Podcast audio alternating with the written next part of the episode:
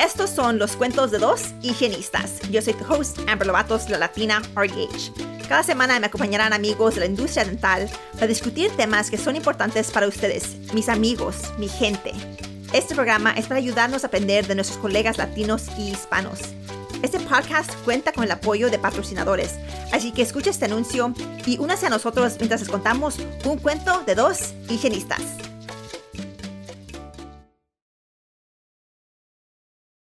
Higienistas, estoy aquí en Chicago con mi nueva amiga Emma. Emma es una higienista, es, ahora es un estudiante de, de dental aquí en Midwestern. Este, Emma, bienvenida. Gracias, hola, ah, mi nombre es Emma Tello y ah, soy de California. eh, y ya, Ya, ya, de California. So, desde California al frío. Cali- ya llegaste a Chicago, acá estamos, está fríísimo. Este, ya, quería que nos contaras un poquito de, de ti, de cómo llegaste a ser higienista, qué te inspiró, y luego cómo eso llegó a ser, ahora, ser dentista. Ah, so, mi cuento es un poco largo. Ah, tal vez lo voy a decir en español y inglés. Yeah. ah, si no puedo hacerlos uno, pero voy a tratar en español para practicar. Este, nací en Huntington Park, California, o en Los Ángeles, y este, tengo una hermana y una muy poderosa y fuerte mamá que nos crió y este, desde chica quería hacer, ah, trabajar con mis manos. Mi mamá trabajó con sus manos todos estos años y este, y siempre me enseñó a, querer por las otras personas. Eso, por eso quería hacer algo en healthcare. Entonces, este, no estaba segura si quería hacer algo como like, general doctora. am, entonces, ah, mi hermana, ella se am, entró. She became a dentist. She is 10 years older than me. So I also see my sister as um, like another big role model. I, um, when she went off to school, I probably started my undergrad. I can't really remember the logistics, but during my undergrad, I I guess I wasn't really disciplined and I just didn't really know my path and until I graduated, my sister really like helped me like give myself a 5-year plan and she suggested to try to go into hygiene and to be honest, I didn't even really know about the hygiene career, which I am so glad that I went through this path to get to like dentistry or to become a dentist because I think acknowledging the whole auxiliary board, the, the whole dental auxiliary board is so important because they really do unite the dental uh, offices they they really work really hard firsthand experience. I see everyone out there um, especially during the pandemic I, I i saw you know people coming in still working throughout those uh, months that it was very scary i guess. And um, we didn't know what was going on so that was really eye opening and um, so then i did my uh, i guess i skipped around but i i did my hygiene um, in Loma Linda, which shout out to them. They they were really they taught me a lot of things. Uh, they gave me a lot of opportunities. I met some great people, and then I uh, I took uh, a couple years uh, after I graduated from hygiene. I did some or a lot of prereqs in community colleges. Um, shout out to all of those community colleges. If you're if you're going that route you know um, it is a little bit longer but uh, it's worth it. I, I really do believe community colleges have the best intention. They're smaller classes so you guys get a better um, what is it called? Like you get to interact with the teacher more instead of being in a classroom with a hundred plus people um, and then after that, I applied to dental school for the first time. Um, I took all the requirements and then, or the DAT, which was the like really hard part. Um, I didn't do good uh, the first time, and then uh, I got married the next year. So then I didn't want to apply, and then it was during 2020. Um, and then the second time I applied again, and um, if you're you are going that route to become a dentist, do not give up. Um, you're gonna feel like at one point you're gonna feel like at rock bottom and if you don't it's also okay like good like keep it up um but if you do hit rock bottom like it's gonna be okay um and then yeah i got in uh like i got the call february 4th of 2020 too. I still remember that day because it was near my birthday, and I'm gonna cry right now just remembering that. Um, uh, I did not expect that call, and here I am. I'm almost done with my first year of dental school, and I am so happy that I'm here, that I got to meet Amber. Oh my gosh, she's so awesome. um, and Angela's here too, but Yeah, she's, Angela's here too. behind the scenes. But they're both awesome, and I just met them for I guess like twenty or an hour, twenty minutes an hour ago, um, and I- just like love them. And I don't know if it's the RDH bond or it's because they really are like the sweetest people. So yeah, Yeah, pues gracias por tomar el tiempo. Like, primero, Emma y su esposo nos recogieron, nos dieron un ride del aeropuerto, so very much appreciate que no nos, este, nos hicieron kidnap y este, nos iban a comer, comimos pizza um, y hablamos de, pues, de la higiene dental. Este, pero realmente qué, qué inspiración, Emma, porque lo que tú has hecho, ah, ser higienista es difícil. Aún más difícil es ser dentista y no rendirte después de terminar de ser higienista, porque es, creo que es muy fácil, you know, to become complacent después de, like, hacer higienista y decir, ok, estoy haciendo dinero, ah, ahora tengo, tengo deuda que, que pagar y and then stop pursuing those dreams, right? Like, eso realmente es, yo sé, yo, yo, yo entiendo ese sacrificio, es sacrificio que mi esposo tuvo que tomar también. Es, it's hard, it's hard, y no es algo que, que todos pueden hacer, so you should be orgullosa and be proud of like, of that accomplishment, porque, y para la gente también, yo digo, a mí me da tanta felicidad cuando miro otros latinas, latinos, latinés, como higienistas, como dentistas representando, porque no somos muchos. um, y ya, cada vez que like, yo siento como que entiendo el sacrificio, todos, aunque no tenemos la misma historia, tenemos historias similares, right? Um, y se entiende ese sacrificio. So, tengo una pregunta para ti, though. Este, dijiste que fuiste a community college. ¿Tú crees que community college tuvo un, un impacto negativo o positivo en like poder entrar? ¿Tú crees que las escuelas um, did they look at that and make it like a, a factor en tu aplicación? Um, they may. I, I don't know. I know um some schools that I looked into, they said, "Oh no, we don't want community college classes." Um, f- in my case, um, so since I, I had a bachelor's in English, um, and then I then had the hygiene classes, I think they didn't really focus on the community college classes. Okay. They focus on like that I did really well on like my hygiene classes. Mm, And also that's like another topic that when you know um you see the like the young generations aspiring to be in this in the STEM um pathway uh, I think this is I, I I think we have all kind of know this like once you get into your career i think you're since you're passionate about it you find it more interesting. So like for me it was really hard like those chemistry classes those organic chemistry or biology um because i i just i didn't think i i don't think i had a strong background um in my like high school Oh, yeah. uh, you know Te voy a decir, ok, mi esposo es dentista. Um, and I'll tell you, I don't know if I've ever told this story before, pero yo y mi esposo nos conocimos en Community College.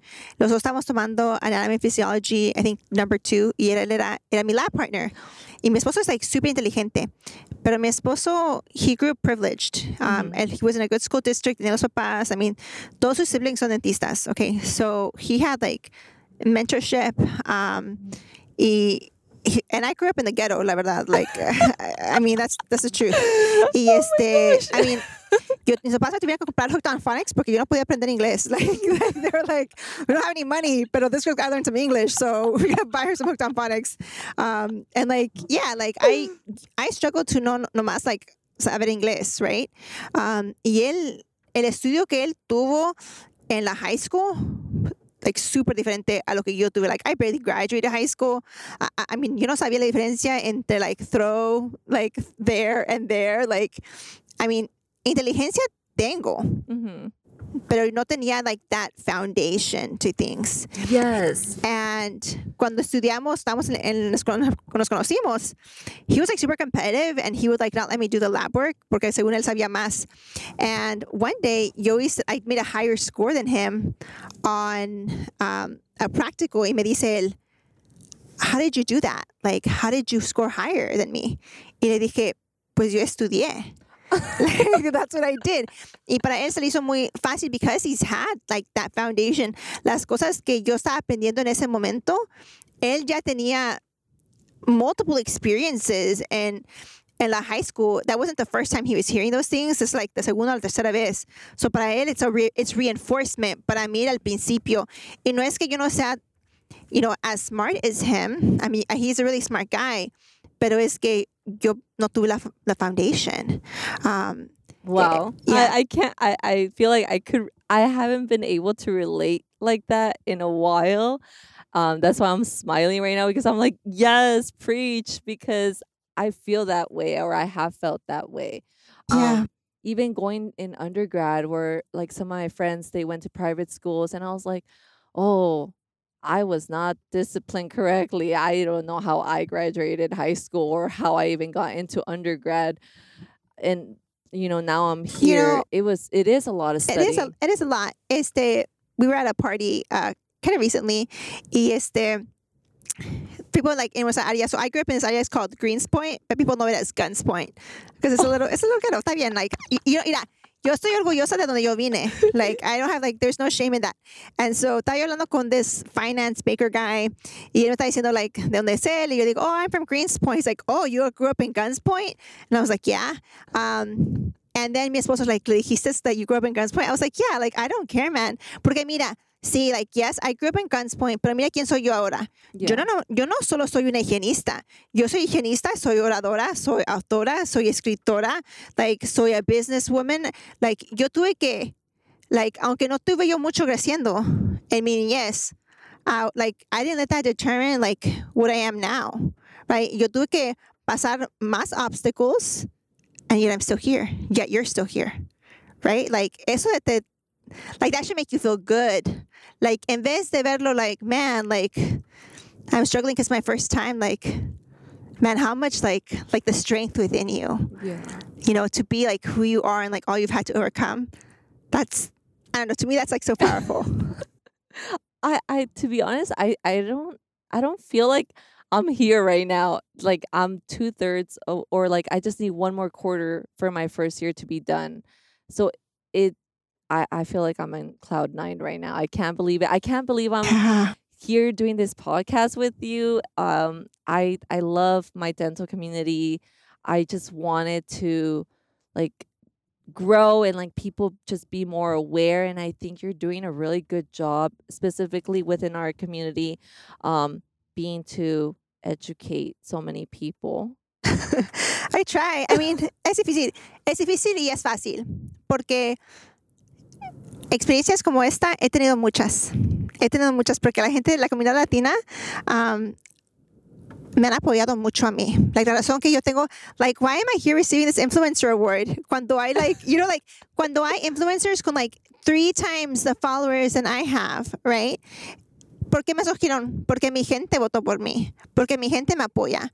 A mí a lo mejor no somos muchos, Yeah. pero, pero sí apoyamos a nuestra gente. Yeah. You know, um, yo he sentido mucho amor. Nos- les conté que esta es mi segunda vez viniendo a Chicago midwinter. El año pasado me recogió mi amiga Yuri, who I also met through Instagram, otra mexicana. Like, you know, like la raza shows up. Like, everybody do. needs, like, she needs a ride. Let's give her a ride. You know, este, last time vine también en, like, I don't know, fall. Y otra ah, higienista, ella también me, me, me sacó, me llevó a comer. Like, I mean, I mean, el apoyo que yo tengo is like, nah, it makes me so happy. Well, I I think we should just shout out to our um abuelitas, Oh, abuelitos yeah. out there because they would probably be like, "Ya saludaste? Ya, ya hiciste esto? Saludaste, Like. You better, you know, because hospitality is that Yeah, it- yeah. um that's very important in our culture, and um I think we will will we will always carry that, and I think even tie it back to dentistry. I think it's really important to show that to our patients and i Yeah. think that's why we love you guys so much and we like want to have the best intentions for you guys and we want to educate you guys too and i think that's like the new thing now that education is so important in Yeah. the in the dental world It is. I mean, back to like the ancestors and abuelitas. I, I wrote this like short piece a while ago, um, titled like "The Strength Within Me." Este, básicamente pensando en el sacrificio que hizo mi abuelita, el sacrificio que hizo mi mamá, um, para y la fuerza de ellos para poder estar yo donde estoy ahora, como mujer, como latina, y ahora dentista, como higienista. Las cosas que nosotros estamos haciendo ahora no es algo que nuestras mamás, nuestras abuelitas podrían haber hecho, right? Este, mi mamá, su, su rol de ella fue cuidar a los niños, right? Um, mi abuelita igual, un esposo abusivo, alcohólico, pero su trabajo era estar en la casa y lo cuidó hasta, hasta su muerte, right? Um, imagínate ahora, solo dos generaciones después de eso, ahora su, su nieta es, you know, a whole independent businesswoman. Like these things, like ra- trato de pensar en el sacrificio de ellas, um, and use that also to like push me to do the things. Porque si no fuera por ellas, yo no estaría aquí. Yo no podría hacer las cosas que yo hago, right? Si no fuera porque mi mamá me dijo, like, yeah, Amber, haz lo que tú quieras, aunque se escuche como locuras, you know. Um, les debemos mucho a esa fuerza. Um, I don't know. Hay algo muy especial de ser latina. yeah it, it's the trend right now i think there's the uh, the whole trend of you know us i don't know i think the mexican culture or any Lat- uh, latino culture right now it's it's you know popping and i think it's really important to embrace that and yes i'm Yeah. proud i'm proud of the culture right now yeah, I mean, es, yeah, I mean, digo, igual, like, la razón que yo puedo hacer lo que yo hago es por, es por la gente. Casi no promueve el podcast. Um, I do a really bad job at it. And yet we still have people que nos escucha cada semana. No sé cómo nos encuentran, cómo nos, pero I have people who are like, oh, I listen to your podcast. And I'm like, oh my God, like, how did you find it? But thank you, ¿verdad? Like, like, nos escuchan, nos apoyan, um, y nosotros aquí vamos a estar apoyándote a ti um, en lo que tú necesites. And, you know, I'm, I'm so excited to see you, like, become a full ass dentist. Sorry for el, el- la, la mala palabra, crest, oral B. Este, pero, um, yeah, like, we're, I, I'm excited to see like you become un- una dentista. Excited to see like lo, lo que tú hagas. Um, I mean, but thank you for like your representation. Este, if you had to give advice to somebody who wants to do lo que tú, lo que tú hiciste, ¿qué les dirías? I would tell them to don't give up. Um, and there's gonna be bad days.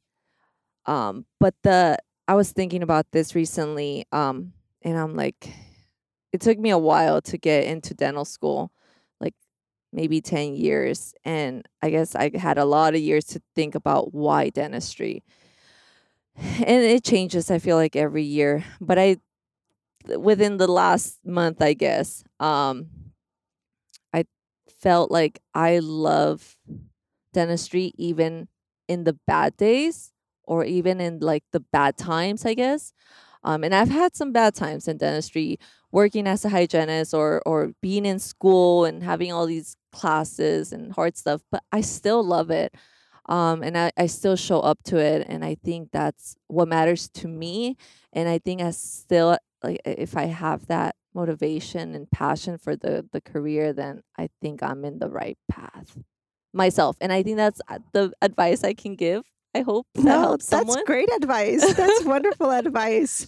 Um, yeah, I guess Yeah. you can apply that to anything if you want to become, I don't know, an uh, artist or oh my gosh, recently this is just I'll do it quick. Um we had we we saw this um violinist or violist. She played an instrument, viola the uh, viola. And she was so good and I just saw her passion for it. She just seems so happy, but I'm sure she has bad days too. And but she was just so passionate about that. So yeah, I guess you can apply that too yeah. to everything. I mean, creo que eso es cierto porque la higiene dental no es, no es fácil. Y yo creo que like, tu carrera es lo que tú, like, what you make of it.